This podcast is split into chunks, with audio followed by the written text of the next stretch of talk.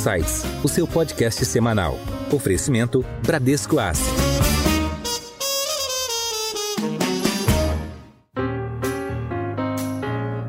Olá, bem-vindos a mais um episódio do Insights, o seu podcast semanal com ideias que provocam um novo jeito de pensar. O conflito na Ucrânia está mudando as perspectivas para a economia global este ano, além, claro, da lamentável perda de vidas humanas e dos desequilíbrios que um conflito provoca. Hoje nós vamos discutir aqui no Insights quais efeitos o conflito deverá trazer e como eles se relacionam com a inflação e com as taxas de juros em alta, que já estavam no nosso radar para este ano. Para compreender o momento atual e as tendências para os próximos meses, nós vamos conversar hoje com o economista-chefe da Bran, o Marcelo Toledo. Toledo, bem-vindo de volta ao Insights. Olá, Priscila. É um prazer estar aqui. Também olá, André. Bom dividir o podcast com você. Como o Marcelo já falou, quem está aqui conosco é o head de renda fixa da Bran, o André Caetano. André, bem-vindo ao Insights. Oi, Pri, tudo bem? Oi, Toledo. Prazer estar aqui com vocês.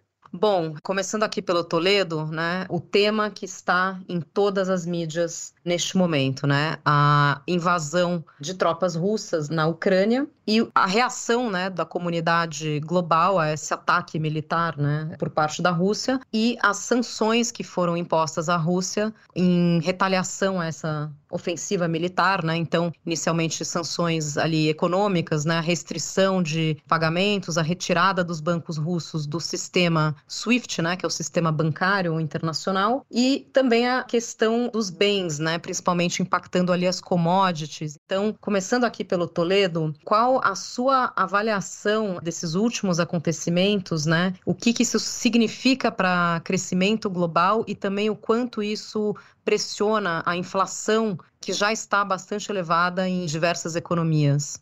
Primeiro lugar, a questão mais importante do conflito é naturalmente o que envolve é, de impacto humano e a gente espera que haja uma resolução mais rápida possível desse ponto de vista. Mas a gente está aqui para comentar Uh, o impacto do ponto de vista da economia, que nesse momento naturalmente é um tema menor, mas que a gente, por dever de ofício, tem que também abordar, obviamente. Em relação a impactos para a economia global e para o Brasil em particular. Então, primeiro a gente deve lembrar que a gente está numa situação inédita em várias em vários anos. Fazer cenários nesse tipo de ambiente é extremamente complicado. Qualquer cenário é um cenário provisório. Devemos, portanto, reconhecer o elevado grau de incerteza. Eu tenho acompanhado muitas consultorias de geopolítica uh, que temos aqui e de outras fontes e os especialistas em geopolítica não sabem apontar exatamente qual vai ser o andamento desse conflito. Então, isso é como pano de fundo, é um pano de fundo de grande incerteza, a gente não pode perder isso de vista. Então, tudo que a gente disser aqui está sujeito naturalmente a revisões, a gente repensar ao longo do tempo. Dito isso, a gente já tem caracterizado um impacto que é naturalmente negativo para o crescimento global e simultaneamente para a inflação. Então, o mundo já vinha de dois anos de pandemia, uma inflação bastante elevada. A gente já conversou sobre isso aqui no podcast, que o grande problema de 2022 de fato era a inflação.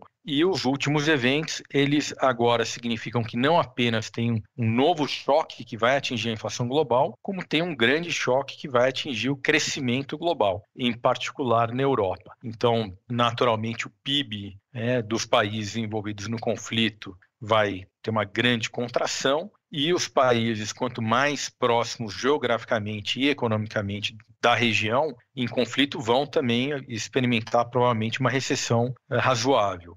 Mas geralmente o crescimento global que vinha forte, ele agora tem um grande dilema, digamos assim, que é enfrentar uma situação que a oferta de commodities vai cair bastante. A gente sabe, como todo mundo já está cansado de saber, a Rússia é um grande produtor de petróleo e gás, é o maior exportador do mundo de petróleo e gás, particularmente o gás para a Europa, e também tanto Rússia quanto Ucrânia são grandes produtores e exportadores de commodities agrícolas e, no caso da Rússia, também metálicas. Então, a gente está possivelmente perdendo no mundo uma grande oferta de commodities. Isso significa que o consumo de commodities, dessas commodities, vai ter que cair. É, o consumo de combustíveis vai ter que cair no mundo como um todo, provavelmente. A gente não sabe qual é a extensão exatamente dessa queda, mas vai precisar cair.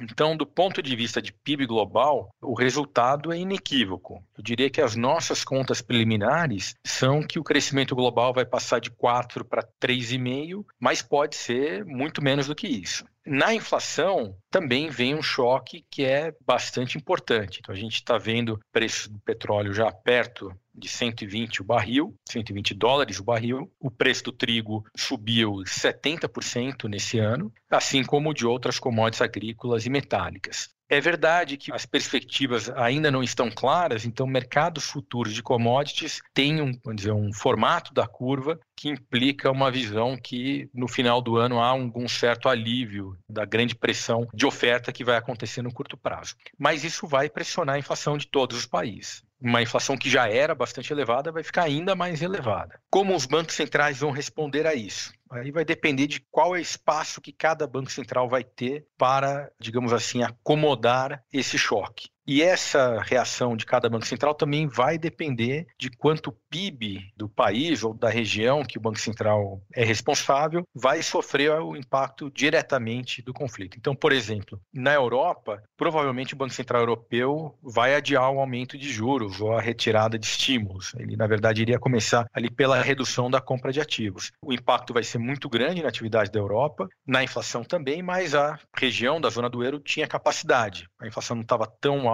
e vai ter um impacto maior na atividade do que em outras regiões. No caso dos Estados Unidos, o impacto direto em cima da atividade não deve ser tão grande. Então o Fed já sinalizou, vai continuar grosso modo o que estava programado para fazer, que é começar a subir a taxa de juros na reunião do dia 16 de março em 0,25 e fazer altas seguidas. No caso do Brasil e de outros países emergentes, a situação é um pouco também mais parecida com os Estados Unidos, quer dizer, o impacto direto em cima da atividade econômica não deve ser tão grande e o impacto na inflação vai ser substancial. É, a gente vai discutir um pouquinho mais adiante, mas no Brasil o ciclo de política monetária está bastante adiantado, mas é provável, é possível que o Banco Central tenha aqui um pouco além do que estava sendo estimado anteriormente. A gente, até antes do conflito, trabalhava com o cenário que a Selic subiria para 12,75 e agora, nesse meio da turbulência, Ainda não estamos cravando exatamente uma nova projeção, mas a gente sabe que vai precisar ir um pouco além do que esses 12,75.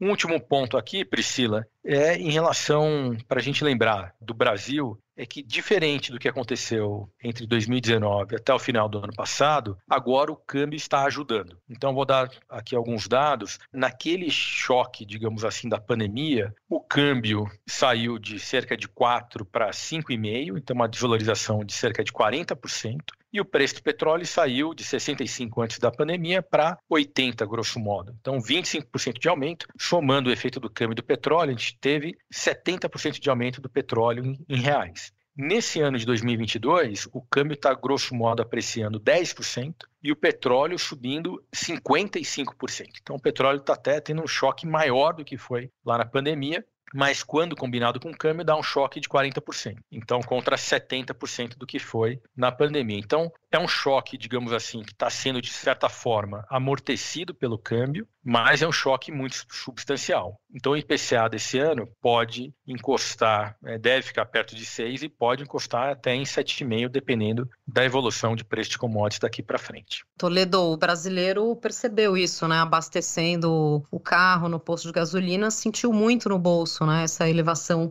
do preço da gasolina, mas mesmo assim está muito defasado em relação a essa alta do petróleo, né? Sim, você comentou que o câmbio nos favoreceu no sentido que o real se valorizou, mas ao mesmo tempo o preço, né, praticado até pela Petrobras está bastante defasado em relação ao, ao preço do barril de petróleo lá fora, que hoje passa dos 120 dólares por barril, né?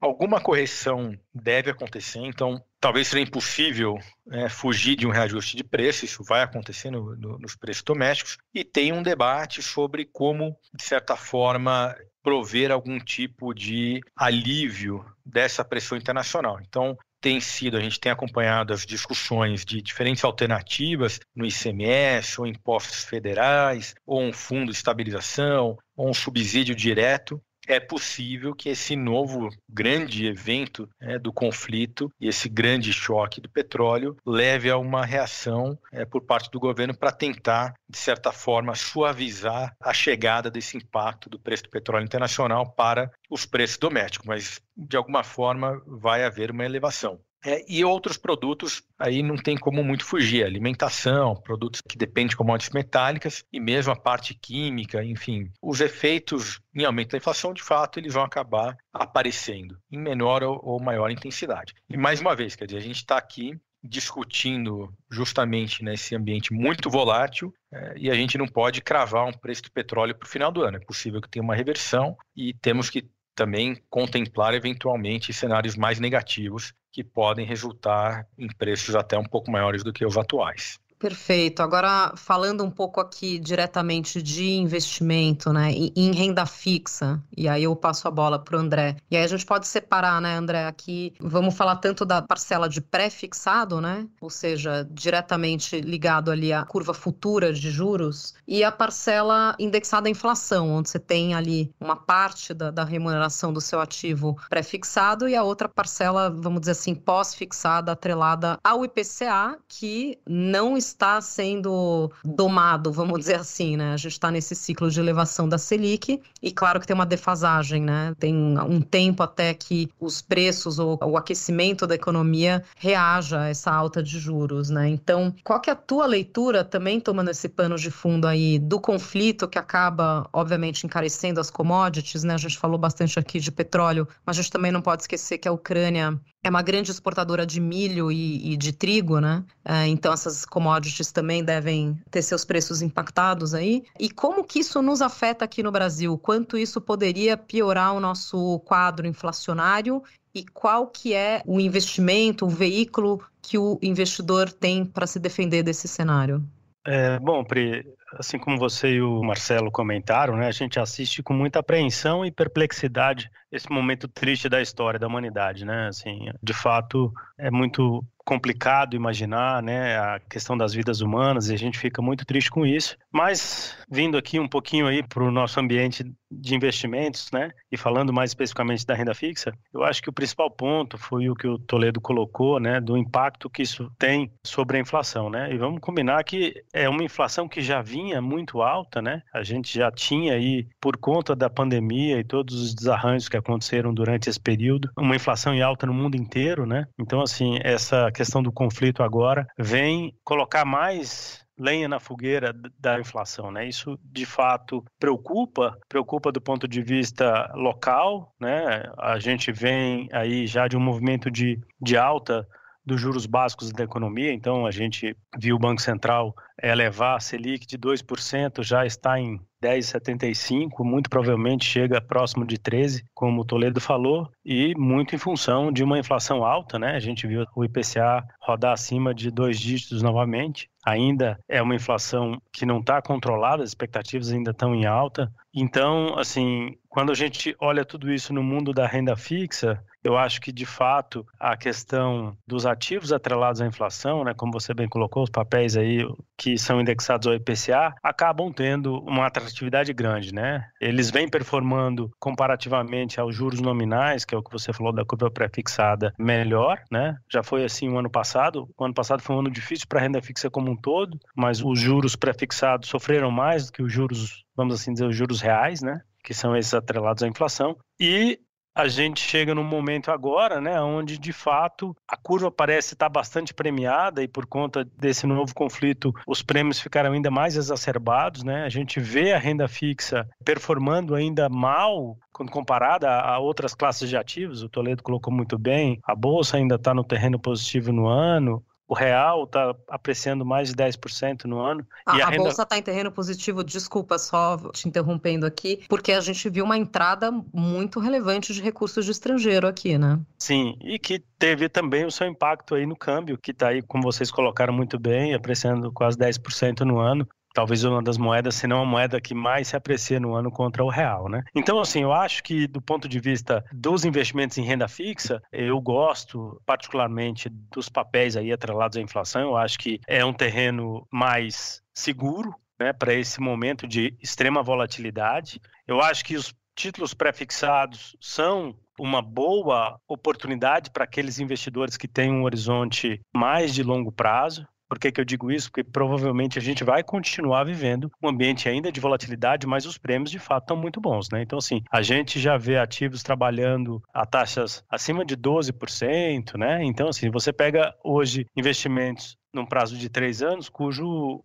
a rentabilidade bruta está acima de 40% ao ano em três anos. Então, assim, já é uma curva bastante premiada, né, que reflete as nossas questões locais, enfim, a incerteza com a eleição, a questão fiscal, que foi aí um, calcanhar de Aquiles durante muito tempo, ano passado em especial, esse ano ainda um pouco, né? A despeito de ser um ano eleitoral e, e a gente imaginar que a margem de manobra para o governo é, atacar o teto de gastos fica muito menor, mas, enfim, a gente ainda vai provavelmente ter preocupações relacionadas à questão fiscal, então tudo isso se reflete em uma curva de juros bastante premiada. E a gente acabou não falando, né, Pri, dos títulos que são pós-fixados indexados ao CDI, que vão acompanhar aí a subida da Selic, né, que é a taxa básica de juros. Então, assim, esses também tendem a ter uma boa rentabilidade, só lembrando que esses títulos eles acompanham essa evolução do CDI e a gente tende a imaginar, né, o Toledo depois pode até complementar, mas que muito provavelmente por conta desse incremento muito forte que a gente está tendo da taxa básica de juros, que deve ter aí um, um movimento de mais de 10% de ajuste, e claramente o, o Banco Central já falou isso, está levando de fato os juros para um terreno contracionista, né? Então a gente já está falando de juros reais no Brasil próximo de 6% ao ano, isso é bastante coisa, né? É, os papéis longos de inflação estão pagando quase 6% acima do IPCA. Então, assim, muito provavelmente, em algum momento, talvez não tão rápido, mas talvez a gente esteja aí falando do início do, de 2023 ou durante o ano de 2023, a gente enxergar o Banco Central tendo que implementar um ciclo de corte de juros, que inclusive já existe aí uma certa precificação na curva. Então, esses títulos pós-fixados, que são atrelados ao CDI, vão render bem durante um período, mas talvez seja por um período curto de tempo aí, né? Por essa janela onde, de fato, o Banco Central vai ter que manter a taxa de juros nesse terreno tão contracionista para domar a inflação, como você bem falou. Então, então assim, traduzindo assim... aqui em miúdos, o investidor que se aproveitar dessa curva pré-fixada que está premiada, vamos supor, se ele compra um, um ativo, pode ser no Tesouro Direto, por exemplo, ou ele pode comprar um título de crédito né, bancário ou corporativo, vamos dizer que ele trave ali uma taxa de 12,5%, 13%, né, para um período aí de. ou até mais que isso, né, dependendo da qualidade de crédito, claro que pode pagar mais que isso. Aí ele está travando essa taxa, ou seja, ele está, entre aspas, garantindo essa taxa pelos próximos três anos. Ao passo que, se ele ficasse num ativo pós-fixado, ou seja, um Tesouro Selic ou um CDB, por exemplo, atrelado ao CDI, ele vai receber agora, né, de imediato, próximo desses 12%, mas que ali na virada de 23 em diante, a gente espera que o Banco Central comece a cortar a Selic, portanto o CDI também começa a baixar e ele vai perdendo atratividade nesse pós-fixado, ao passo que se ele tivesse comprado pré-fixado, ele estaria recebendo essa taxa mais gordinha ali pelo período do prazo que ele fechava, vamos dizer, em torno de três anos. Exatamente, Pri. Então, assim, essas são as escolhas, né? A gente sempre tem uma questão de retorno e risco, né? Então, os papéis pós-fixados, esses atrelados ao CDI, têm uma volatilidade muito menor, um risco muito menor, né? No entanto, quando você olha no horizonte de médio e longo prazos, talvez se confirmando esse próximo passo do Banco Central de uma queda de juros, ele vai acabar rendendo menos. Então, por isso que é sempre muito importante que o investidor tenha em mente qual é o horizonte do investimento, né? A gente está passando por um momento extremamente delicado, né? Não só no Brasil como no mundo. Essa questão do conflito vem ainda a trazer mais incertezas, né? Então, assim, é normal que as pessoas tenham uma certa apreensão, e aí é importante que se tenha uma consciência grande da necessidade do capital, do uso dele no curto ou no longo prazo. E aí sim, para aqueles que têm essa capacidade de aguentar a turbulência, muito provavelmente vão se beneficiar dessas taxas mais altas que a gente acabou de falar, né? Seja nos pré-fixados, seja nos títulos atrelados à inflação, como eu falei, estão praticamente pagando algo em torno de IPCA mais 6%. E lembrando também que, obviamente, a, Selic em alta, ou seja, aumenta o custo de oportunidade desse investidor, né? Então, para ele migrar para uma classe de ativos de risco, né? A gente falando aí de fundos multimercados ou, ou da bolsa, por exemplo, ele tem que exigir um retorno maior do que esses em torno de 12% que ele receberia num ativo de baixíssimo risco, como um CDB pós-fixado, por exemplo, né? Exato. Então, por isso que, assim, eu acho que depois de um período tão longo, onde a classe aí da renda fixa ficou, vamos era assim... O patinho dizer... feio, né? Era, era o patinho feio, ele, tá ele, ele, ele, continua feio ainda, mas eu acho que é o que está mais bem preparado, vamos assim dizer, para enfrentar o que vem para frente, ou seja, eu acho que já tem bastante coisa é, precificada, então eu acredito realmente que quem tiver a oportunidade de colocar ativos de renda fixa no portfólio, obviamente, portfólio diversificado é sempre importante, mas é um bom momento né? Aí é uma questão de escolher qual desses, vamos assim, desses cavalos. Se o pós-fixado atrelado ao CDI, se o pós-fixado com a parcela pré e atrelado à inflação, ou de fato o pré-fixado, que acaba sendo um pouco mais volátil, mas que traz aí essa rentabilidade mais robusta, mais atrativa, né, para o longo prazo. Bom, agora falando um pouco aqui da, da, nossa política monetária, Toledo. Então, a gente saiu, como o André comentou, você também comentou, ali no início da pandemia, saímos de uma Selic de 2, estamos agora com 10,75, mas a gente acredita que esse ciclo pode ir, como você pontuou, até para além dos 12,75, né, que era a nossa expectativa até recentemente. Então, queria te perguntar como é que você vê a postura do Banco Central, primeiro em relação a ter temos quanto mais espaço para continuar num ciclo de elevação sem matar totalmente a, a, a, economia, né? sem dificultar tanto o crescimento econômico, acesso ao crédito, etc. E como que tem se dado a sinalização do, do Banco Central ao, ao mercado? Deixa eu começar dando um passo atrás, antes da gente entrar na implicação para o Banco Central brasileiro do que está acontecendo agora em relação ao conflito, é, e lembrar, então, o Banco Central, nesse início de ano, como a gente falou, já atingiu um patamar de juros bastante apertado, trouxe a taxa de juros para um terreno contracionista, então é muito diferente do que está acontecendo no resto do mundo. Então, se a gente olhar curva de juros dos Estados Unidos, em termos reais, estão flutuando entre menos 2 até agora menos 3% em termos reais, ou seja, você ganha a inflação menos alguma coisa, e aqui no Brasil você ganha a inflação mais 6%. Ou seja, você ali. tem corrosão de poder de compra nos Estados Unidos. Né? Exatamente. Então, se você comprar um título indexado à inflação nos Estados Unidos hoje, você garante uma perda em termos reais. Então, é isso está na expectativa do mercado lá fora. Aqui, o ciclo já estava muito avançado o Banco Central, na última reunião, sinalizou uma redução de passo, então ele fez um aumento de 150 pontos, mas sinalizou que reduziria o passo, no nosso entendimento, para 100 pontos também na reunião do dia 16 de março, mesma data da reunião do Fed, quando ele deve começar a subir os juros. É, do FONC, né, que é o cupom do Fed, a gente chama de super quarta. Exatamente. Então é uma situação, um ponto de partida muito diferente. É, a gente imaginava então que o Banco Central estava na fase final aqui de aumento de juros. A atividade econômica já vem desacelerando, a gente teve um resultado do PIB, um crescimento de meio ponto no quarto trimestre, mas que veio de dois trimestres bastante é, fracos, com contração do PIB, e a gente continua olhando para 2022 um crescimento ali em torno de meio por cento. Então, tem dados de atividade um pouquinho melhores no curto prazo, mas esse vento global contrário agora. Então, é uma situação que o Banco Central, acredito, possa reagir a esse novo grande choque de commodities com uma paciência, quer dizer, com uma serenidade para observar o que vai acontecer. Então, fazer um aumento de 100 pontos, essa é a nossa expectativa para a próxima reunião, é indicar que o cenário é de grande incerteza, portanto, deixar a porta em aberto para eventualmente ter que seguir no mesmo ritmo, mas também de poder reduzir o passo.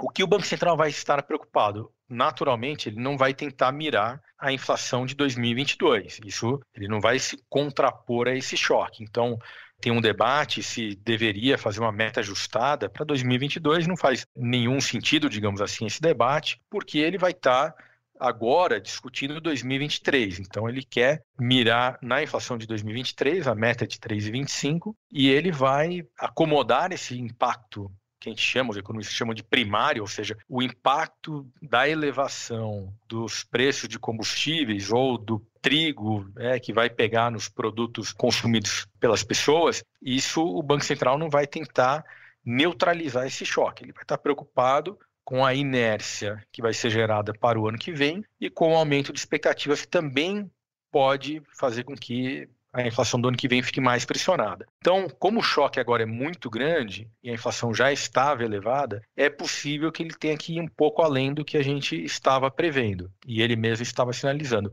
Mas na nossa visão, ele tem condições para não, digamos assim, fazer um grande movimento adicional em resposta a esse choque. E mais uma vez, basicamente porque já estamos aqui numa situação de juros que é uma taxa elevada apertada, em patamar restritivo e muito diferente do resto do mundo. Acho mesmo que parte do motivo que o real, a taxa de câmbio, tem exibido a apreciação nesse ano decorre disso, decorre do fato dos juros no Brasil estar razoavelmente acima dos pares desenvolvidos ou também de países emergentes. Em Foco. E André, só para a gente orientar de alguma maneira aqui o, o investidor né, o nosso ouvinte investidor, diante de tantas opções né, de, de, veículos de investimento e diante desse cenário de alta volatilidade e que pode mudar a qualquer momento, né, o que, que seria o mais indicado para o investidor? Porque ele tem sempre a opção de entrar diretamente em ativos, né? Acho que o tesouro direto acaba sendo aquela opção mais, mais óbvia, né? Mas quando a gente está falando ali do, dos títulos pré-fixados, tem sempre aquela questão da marcação a mercado, né? Que pega muita gente de surpresa. Ou seja, a renda fixa, aquela taxa que você contratou na entrada, ela só vale se você carregar aquele título até o vencimento, né? Durante o, o prazo daquele vencimento, o preço pode oscilar bastante, tanto para o título pré-fixado quanto para aquele que é o misto ali de pré-fixado com IPCA, né? Então, diante dessas incertezas e para o investidor poder estar bem diversificado, o que, que seria uma boa alternativa? A gente pode falar aí um pouco de, de fundos, por exemplo? Bom, Pri, assim, eu acho que você tocou num ponto super importante, né, que é a questão do ambiente volátil, né? Então, provavelmente continua, né, por conta não só da questão aí da, do conflito agora um pouco mais recente, mas por conta de todas as outras coisas que, que a gente acabou abordando aqui, né? Então, essa saída da pandemia, essa questão das economias desenvolvidas tendo que combater a inflação, né? Então, o Fed provavelmente iniciando um ciclo de alta de juros, outras grandes economias fazendo a mesma coisa. Então isso isso acaba trazendo aí um rearranjo muito grande nas carteiras no mundo inteiro, né, e tendo impacto em todos os tipos de ativos, né? Então, acho que nesse ambiente de incerteza e volatilidade, óbvio que a primeira dica acaba sendo sempre que se tenha aí uma boa diversificação no portfólio, né? Que tenha renda fixa, renda variável, crédito, câmbio, enfim, ativos no exterior. Aí, óbvio que a parcela de cada uma dessas coisas depende muito do perfil de risco do próprio investidor, né? Como falei antes, acho que a renda fixa hoje local aqui no Brasil, nos níveis que a gente tem, representa aí um, um excelente ativo de risco, né? Então, assim, eu acho que a maneira mais segura para que o investidor possa transitar por esse terreno aí tão emburacado que a gente está passando é de fato entregar para os profissionais que estão acompanhando o mercado de perto o tempo todo, né? E que têm a capacidade de entrar e sair das posições com mais agilidade. Né? Então, assim, a gente está vivendo períodos onde a oscilação de preço ela é muito grande, os movimentos são muito rápidos, às vezes eles acontecem de um dia para o outro, né? Então, assim, o investidor acaba tendo uma dificuldade de poder não só acompanhar tudo o que está acontecendo, mas mesmo acompanhando, de ser capaz de executar as ordens com rapidez, né?